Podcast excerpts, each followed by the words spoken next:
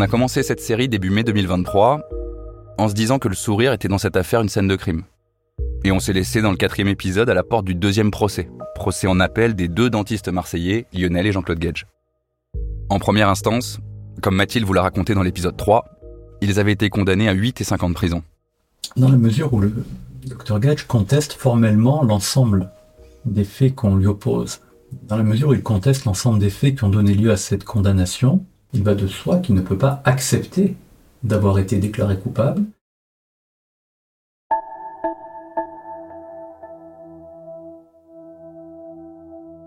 Il y a un mois, le 20 octobre 2023, le deuxième procès a rendu sa décision.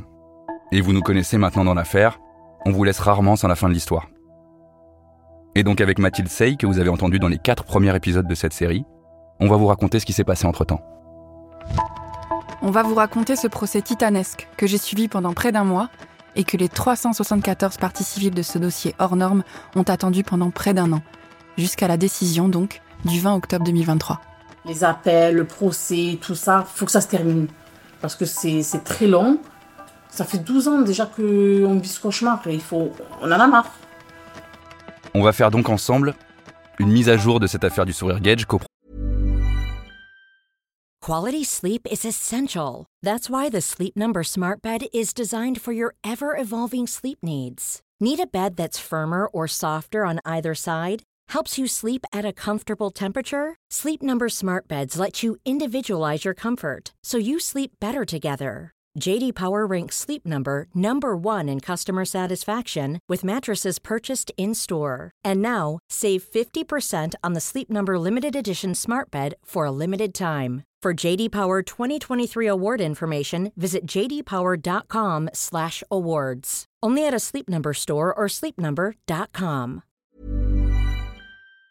Produite avec le quotidien 20 minutes. Un documentaire qui a d'ailleurs été mis à l'honneur lors de la remise du prix du public du Paris Podcast Festival 2023. Je sais pas quoi vous dire d'autre que merci. On peut décidément compter sur vous. Merci d'être toujours plus à nous écouter aussi. On essaie de notre côté de faire en sorte que nos enquêtes soient à la hauteur. Promettait à ses patients un sourire de star. Le dentiste le mieux payé de France. Il m'a dévitalisé ce jour-là, 17 dents. À 16 ans, je me suis retrouvée avec 11 dents taillées. Plus de sourire, plus rien. Violence volontaire et escroquerie. 70 patients par jour. La peine habituelle, c'est juste impossible. Dr Gale est quelqu'un de tout à fait lucide. On nous a massacrés. Beaucoup sont ressortis de son cabinet la bouche mutilée.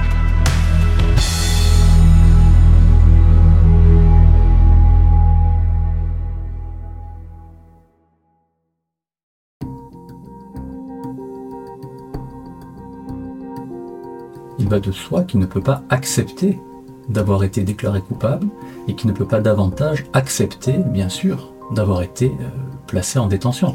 Raison pour laquelle, notamment, depuis son incarcération, nous avons déployé des demandes de mise en liberté parce que j'estime que quelqu'un qui a comparu libre en première instance, qui s'est présenté durant dix années dans le cadre d'un contrôle judiciaire, qui n'a jamais failli aux obligations qui ont été mises à sa charge, doit pouvoir comparaître dans les mêmes conditions, c'est-à-dire en homme libre, devant la cour d'appel qui aura à connaître à nouveau de ce dossier.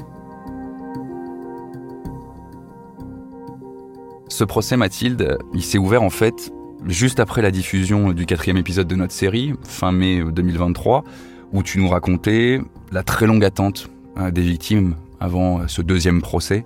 À ce moment-là, euh, presque un an s'est écoulé entre la première condamnation pour mutilation dentaire donc de Lionel et Jean-Claude Gage. Et, et, cet appel, ce second procès s'ouvre. J'imagine que toi, en tant que journaliste du bureau de Marseille du quotidien 20 minutes, qui suit ce dossier depuis très longtemps, qui a fait ce podcast, le jeudi 25 mai 2023, tu vas pas rater euh, le début et l'ouverture de ce procès. Ah bah oui, moi la date était euh, inscrite de longue date sur mon agenda. Donc le 25 mai, je vais devant cette fameuse salle euh, des procès hors normes. Voilà, c'est dans le centre-ville de Marseille. C'est c'est pas à côté du tout euh, du tribunal classique. C'est une salle qui a été construite dans une cour d'ancienne caserne. Il faut s'imaginer une sorte de grand cube posé là euh, qui permet d'accueillir toutes les parties civiles qui sont très nombreuses. Hein, je le rappelle, plus de 300 parties civiles.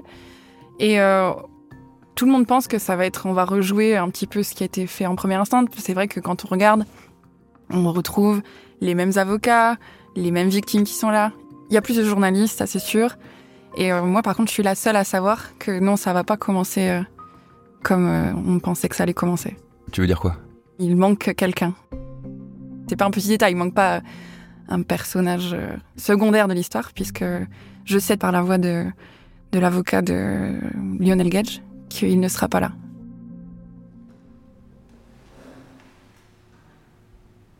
En fait, en préparation du procès, j'avais pris contact euh, avec une partie des, des, des, avocats qui étaient impliqués dans ce dossier. Et Maître Pinelli me confie que son client a des soucis de santé, des soucis graves, a priori, euh, cardiaque ancien, qu'il est porteur d'un pacemaker qui est défectueux. Et euh, il a été victime de malaise quelques semaines, jours avant le procès. Et donc, euh, il n'était pas certain qu'il soit en état de comparaître. Et donc, il me donne cette information en me demandant de la garder pour moi. C'est ce qu'on appelle un embargo dans notre jargon. Et je vais au procès en sachant que ben, il sera potentiellement pas là. Et effectivement, on rentre dans la salle. Et dans le box, il y a personne. Il n'y a pas Lionel Gage. Jean-Claude Gage n'est pas venu non plus? Si, Jean-Claude Gage est là. Jean-Claude Gage est libre, comparé libre, parce qu'il a été euh, obtenu une remise en liberté euh, conditionnelle. Et euh, c'est la première fois que je vois son visage, puisque dans le précédent procès, il avait un masque. Du coup, l'avocat de, de, Lionel Gage explique pourquoi son client n'est pas là. Il demande qu'une expertise médicale soit faite. Et l'expertise dit deux choses. L'expertise dit que bah, il n'y a pas de pacemaker. Il n'a pas de pacemaker. Il a holter sous-cutané. Je suis pas médecin, mais c'est un petit dispositif qui enregistre le rythme cardiaque en gros. Et que en fait, euh, bah, Lionel Gage, a priori, selon les médecins qui l'ont examiné, est totalement apte à comparaître. Donc le procès s'ouvre comme ça. Et donc c'est un peu bizarre comme début parce que donc c'est le, le, 31 mai au matin, donc on sait que bah, finalement entre guillemets il va à peu près bien, enfin suffisamment bien pour venir. Et donc on attend. Et euh, il faut aller le chercher. Et Draguignan-Marseille, il est, euh, Lionel Gage est, détenu à Draguignan, c'est pas à côté. Donc il faut faire partir un fourgon, venir le chercher en détention, revenir. Et donc c'est un démarrage un peu bizarre. En fait, ça démarre que euh, ouais, deux, trois heures après. Il arrive dans un fourgon. Et là, moi je m'en souviens très bien, il est méconnaissable. Il a les traits tirés il est très amaigri. On se regarde euh, avec euh, les collègues, les confrères, euh, les avocats, les, victimes que j'ai pu côtoyer lors de ce procès, et on se dit tous, il a vraiment changé. La détention, de toute façon, on le sait, ça, c'est quelque chose qui marque. Il a, quand il arrive, il y a son père qui est derrière, un peu à l'écart. Il arrive dans le silence. Et quand il est arrivé dans la salle, il est arrivé en boitant. Il s'est assis dans le, box. Il avait l'air euh, hébété. Le regard, tu sais, un peu hagard comme ça, ah, comme s'il n'était pas là presque, comme si, comme s'il comprenait pas ou, enfin, c'était très étrange.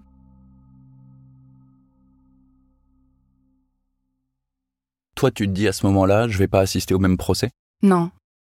Mais dès le départ, quand j'ai su que il, serait, il commençait en disant qu'il était malade, quand je vois que dès le départ il est pas là, je me dis bah non, ça va pas être la même chose. Parce que pour rappeler ce que tu as déjà dit dans les épisodes précédents, le premier procès, il a un côté un peu théâtral, il remet en cause énormément de choses, il est limite belliqueux dans sa façon de parler en fait vis-à-vis de l'avocat général, euh, il parle de théorie du complot, il y a très très peu de remise en question. Oui, je ne dirais pas qu'il est belliqueux, disons que c'est c'est pas le même procès parce que c'est le procès de quelqu'un qui comparaît libre et qui est libre depuis des années. Et c'est donc euh, le procès de quelqu'un qui, je sais que lui-même aussi attendait ce procès pour pouvoir s'expliquer. Et quand on voit qu'il a physiquement comment il a changé, on se dit que il a été marqué par tout ça. Et moi, je me dis que bah, peut-être euh, ça va être un autre procès puisque il se produit dans d'autres conditions avec un Lionel Gage qui arrive dans d'autres conditions. Il s'ouvre sur quoi ce procès? Cette première semaine, elle est dédiée à quoi? Euh, on va s'arrêter peut-être sur son patrimoine, non, si je me trompe pas. On rappelle un petit peu ce que tu as déjà raconté dans le podcast, toute cette fortune accumulée au gré de ses interventions pendant une dizaine d'années, par en tout cas six ans, par, euh, Lionel et Jean-Claude Gage. C'est un, des enjeux du procès, parce que en, première instance, il avait été décidé de ne pas confisquer une partie de, ses biens, notamment euh, la maison familiale, à Aix-en-Provence et le bureau de tabac sur le cours Mirabeau, qui est une artère très chic et, passante de la d'Aix-en-Provence, qui est elle-même une commune assez bourgeoise. Euh, mais effectivement, la question est, abordée lors de l'audition de sa femme, Emmanuel Gage, puisque se pose la question d'une éventuelle confiscation de, ces biens-là et de aussi comment, même si l'enquête est toujours en cours sur le sujet, euh, comment il aurait organisé son insolvabilité. C'est-à-dire ce que tu racontais dans le podcast, qu'il ait transféré une partie de son patrimoine ça. à sa femme. C'est une manière de mettre, euh, pour être un peu plus schématique, son patrimoine à l'abri d'éventuelles saisies, oui. Et euh, au procès euh, en appel, elle explique qu'elle, elle avait jamais rien demandé. Et, lui-même, il confirme pas ces, dires-là. Et donc, on, on se demande du coup pourquoi il a fait ça, quel est, le mobile. Et, euh, sur le mobile, euh, jamais euh, Lionel Gage n'a dit lors de ce procès en, appel que le mobile était l'argent. Il se montre assez offensif, presque je dirais dans la contre-attaque. Il a près de lui, il faut imaginer un grand classeur avec dedans des expertises, et il, explique que euh, voilà, il va montrer que les expertises sont fausses, qu'il a les preuves et qu'il va tout expliquer. En gros, un tel expert a dit qu'il euh, telle patiente euh, s'est fait dévitaliser 27 dents, en fait, il y en a 25. Si telle patiente s'est fait dévitaliser 18, en fait, il y en avait 20. Et il y a un avocat qui fait remarquer, il dit mais le chiffre à la limite, c'est pas la question. Que vous en ayez fait 18, 20, 25, bon, c'est dommageable. Hein. mais la question c'est pourquoi vous les avez dévitalisées ces dents? Qui étaient saines pourquoi vous l'avez fait? Et à chaque fois, il répond. C'est parce qu'à l'époque, je pensais que c'était le, bon choix, c'était un choix thérapeutique. Il y a euh, dans cet exposé des faits, avant qu'on entende euh, les victimes potentielles, avant qu'il y ait ce défilé à la barre, euh, ensuite, il y a une expertise psychologique qui a été faite de Lionel Gage durant sa détention? Ça n'a pas été fait dans le cadre de Lionel Gage et ça a été déploré par le, le président, effectivement, parce qu'il a une personnalité qui, pour le moins, interroge et peut expliquer aussi euh, en partie euh, les faits. Mais c'est une, une personnalité qui n'a pas été expertisée par un psychologue. Moi, ça m'interpelle parce que, en première instance, ça a été l'homme pressé, celui qui dit avoir tout réussi, ses diplômes mmh, de chirurgien dentiste, qui euh, veut faire plaisir à tout le monde, donc prend des patients entre deux rendez-vous pour justement faciliter le travail. Et en fait, enfin, est dans une frénésie et dans quelque chose qui n'arrête pas. Et là, dans ce second procès, on retrouve un peu ça dans ce côté très tatillon, en fait, de je pointe tout, je lâche. Il baisse jamais la garde, en fait. Non, c'est vrai. Bah, il est dans une logique euh, combative. Après, euh, il est arrivé dans ce procès en disant je, je, vais me défendre et je vais vous prouver euh, mon innocence. Donc, il est très offensif, parce qu'il s'agace, en fait. C'est un homme qui s'agace vite et qui a du mal à garder son calme et euh, il coupe la parole du président euh, quand euh, le président essaye de lui poser des questions, à tel point que d'ailleurs son avocat lui-même lui dit dès le premier jour taisez-vous un peu. Ce qui a jette un petit froid dans la salle. Il y a quatre semaines de procès qui sont prévues, donc dès le premier jour, ça veut dire quelque chose. Il y a forcément un, ça. un contraste, peut-être, hein, qui va se créer à partir de la deuxième semaine où on va commencer à entendre les plaignants. C'est-à-dire que là, il va y avoir un défilé, une soixantaine de personnes qui vont venir témoigner du préjudice mm. euh, qu'elles ont subi sur les 300 patients, hein, plus de 300 patients en tout cas qui constituent ce, dossier.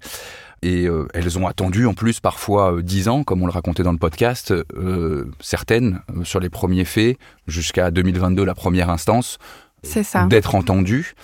Elles ont été entendues lors du premier procès. Là, le défilé... Il est différent. Ah ouais bah oui, parce que la première fois que les, plaignants, les victimes viennent à la barre, c'est la première fois qu'elles sont écoutées, elles parlent. On sent ce besoin encore hyper fort de parler. Et je pense que la deuxième fois, il y a plutôt l'envie de justice. Et ça se ressent par exemple dans le témoignage de Marie qu'on a entendu euh, dans le podcast. C'est la première voix qu'on entend dans ce podcast. Exactement. Alors je m'appelle Marie, j'ai 37 ans, je suis actuellement euh, maman de deux enfants et je suis célibataire. Je travaille euh, esthéticienne dans un salon. Il faut que ça se termine Et il faut, faut que la justice euh, rende justice, quoi. Il faut faire les choses. Parce qu'on on veut tourner la page, on veut passer euh, à autre chose, qu'on en a marre. On en a marre d'experts, un juge, un avocat. Stop Stop Ça fait 12 ans déjà qu'on vit ce cauchemar et il faut... On en a marre. À l'époque, je venais d'être mère et je vais peut-être être grand-mère demain. Vous imaginez, on en a encore là, quoi. C'est un cauchemar. Et en fait, il s'avère, c'est le hasard, hein, mais que Marie a été une des premières à, déposer à la barre, comme on dit, à témoigner lors du procès en appel. C'est la première femme. Et dans le, dans le discours qui été le sien, on sent beaucoup ce besoin et cette demande de justice. Moi, je connais son histoire. Et pour autant, j'ai été émue par ce qu'elle a déposé à la barre. Déjà, elle est arrivée très élégante, très apprêtée. Et euh, elle avait en fait euh, écrit une lettre au président et à la cour. Une lettre qu'elle a lue dans un silence de cathédrale. Il n'y avait plus un bruit. Elle a beaucoup touché et parce que euh, c'est une lettre en fait qui demande justice et qui explique pourquoi. Et euh, cette lettre, elle me l'a remise à la fin avec euh, même sa radio qu'elle avait amenée. Elle avait amené la radio de ses dents. Et je trouve que cette lettre, effectivement, montre le besoin de justice. Je l'ai prise avec moi parce que je pense que c'est le plus intéressant. Elle commence comme ça, cette lettre. Monsieur le Président, D'abord, je voudrais vous remercier et remercier cette cour d'avoir pris ma douleur et ma peine en considération. Monsieur le juge, moi, je n'avais que 20 ans et j'étais une petite fille heureuse de vivre mais naïve. Monsieur le juge, je me permets de vous dire que je suis devant vous debout et digne. Vous ne pouvez pas vous imaginer par quelle phase psychologique je suis passée. Je me suis battue pour ne pas sombrer, et heureusement que ma famille m'a pris à bout de bras pour me mettre debout et avoir la chance et l'opportunité de me retrouver aujourd'hui devant vous pour que vous m'entendiez. Enfin on me regarde. J'existe. Je suis un être humain. On va peut-être me guérir, mon Dieu. Monsieur le Président, que ce procès me fait du bien. Je me sens considéré, respecté, regardé. Merci à vous tous de vos efforts pour faire jaillir la vérité. Je n'y croyais plus.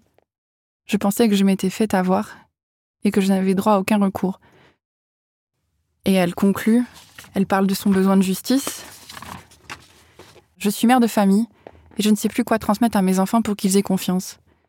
Je ne voudrais pas leur instiller la méfiance de tous les médecins, dentistes, pharmaciens parce que quelques brebis galeuses ont fauté. Car malgré tout cela, je fais toujours confiance aux institutions de mon pays et j'espère que justice me sera rendue ainsi qu'à toutes ces pauvres personnes victimes de ce personnage.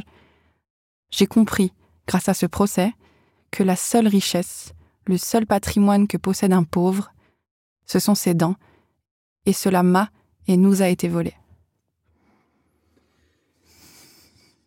Il y a quelque chose que je vois tout de suite là-dedans.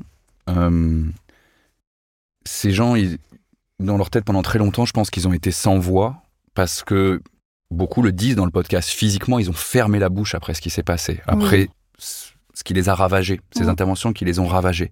Certains ont perdu du poids, des dizaines et des dizaines de kilos parce qu'ils ne se nourrissaient plus.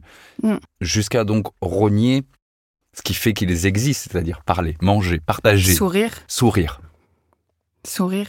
Et puis, ce qui me frappe dans cette histoire, c'est qu'il y a 300 victimes qui se croyaient seules, qui croyaient être le seul cas. Et il a fallu le procès pour découvrir qu'elle n'était pas seule. Je sais qu'aujourd'hui, par exemple, il y a un groupe euh, WhatsApp euh, des victimes qui se soutiennent. Et c'est ça, en fait, aussi l'enjeu de ce procès derrière. Et c'est ce que dit Marie dans sa lettre. Elle a compris qu'elle n'était pas seule et que un procès était là pour rendre justice à un certain nombre de victimes comme elle. Face à cette douleur, Lionel Gage dans son box son père qui comparait libre à côté, comment ils réagissent? En fait, ils ont tous les deux euh, une attitude différente. Lionel Gage, il écoute, mais il n'a pas l'air de, prêter grande attention. Il, ne regarde pas forcément les parties civiles. Euh, il regarde par terre. Par contre, Jean-Claude Gage, lui, il est dans une logique. Enfin, je sais pas si c'est une logique, mais en tout cas, il, dit euh, Moi, je j'ai merdé. J'ai merdé, je, reconnais que j'ai pas fait ce qu'il fallait. C'est une phrase, si je me trompe pas, que Lionel Gage n'a jamais dit. Il a peut-être dit j'ai merdé, il a peut-être dit j'ai fait des erreurs, j'ai eu des né- négligences. Mais c'est pas la, la même attitude. Jean-Claude Gage essaye euh, de. Peut-être n'est plus dans le soutien sans faille de son fils. Il dit voilà, j'aurais dû alerter, j'aurais dû. Avec le contexte, aujourd'hui, je me dis que j'ai mal fait. Ça veut dire qu'après le défilé de tous les anciens patients, tous leurs dommages euh, qui sont exposés, Mm. il y a un début de mea culpa? Alors, pour Lionel Gage, oui. À la fin, effectivement, des, des, des, des, des- des auditions des, des parties civiles, euh, si je me souviens bien, il y a. Donc, Jean- Lionel Gage a toujours ce bloc-notes qui le quitte pas, ce stylo qui le quitte pas. On voit discuter avec son avocat, qui lui glisse euh, des mots à l'oreille.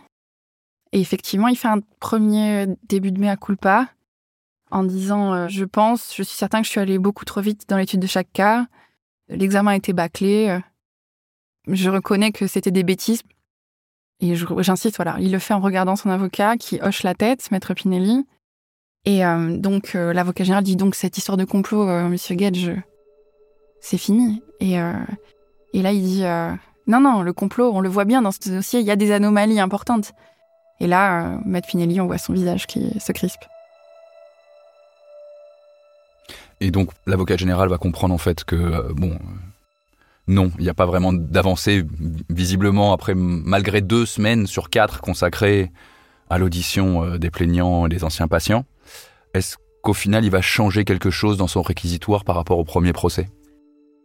Non, en fait, euh, c'est les mêmes demandes qu'en première instance, c'est-à-dire la peine maximale euh, contre Lionel Gage, euh, 10 ans, et 5 ans contre euh, Jean-Claude Gage, 5 ans de détention.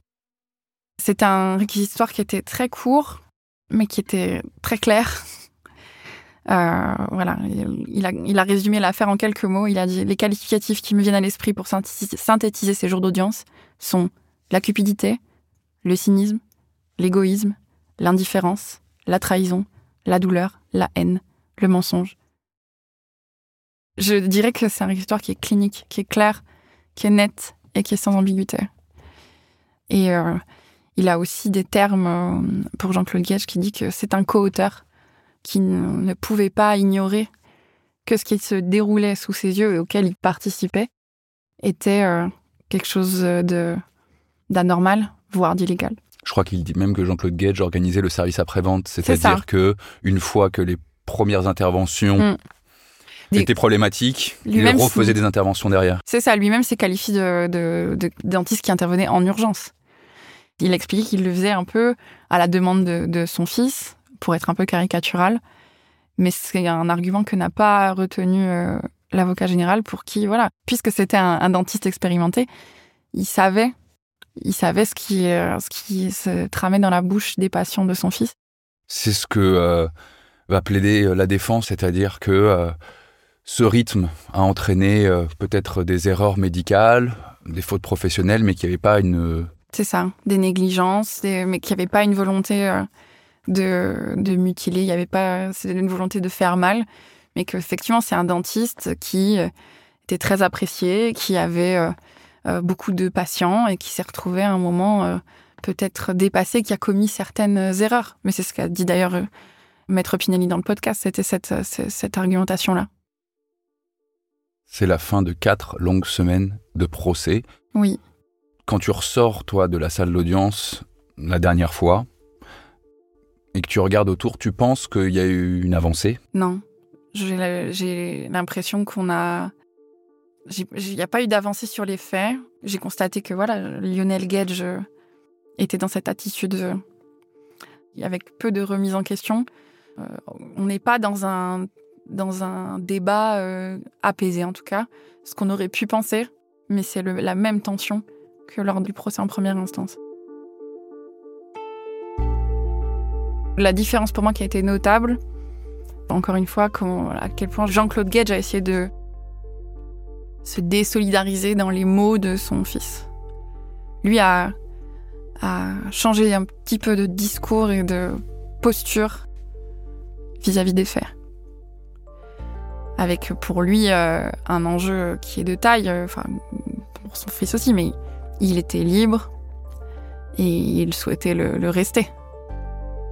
Quatre mois vont effectivement s'écouler entre euh, la fin de cette audience, ces quatre semaines d'audience, et donc l'arrêt de la cour d'appel, la décision le 20 octobre 2023. On en parlera la semaine prochaine ensemble. Merci Mathilde. Merci à vous. Et merci à toute la team Paradiso Média qui a préparé ce nouvel épisode. Théo Albaric à la Réal, avec Léa Varin et Caroline Allaire. Enfin, dédicace toute particulière à Agathe qui nous a rejoint il y a quelques jours pour empêcher de dormir sa maman Clémence Olivier, la productrice des quatre premiers épisodes du Sourire Gage. Et nous, on se retrouve donc la semaine prochaine.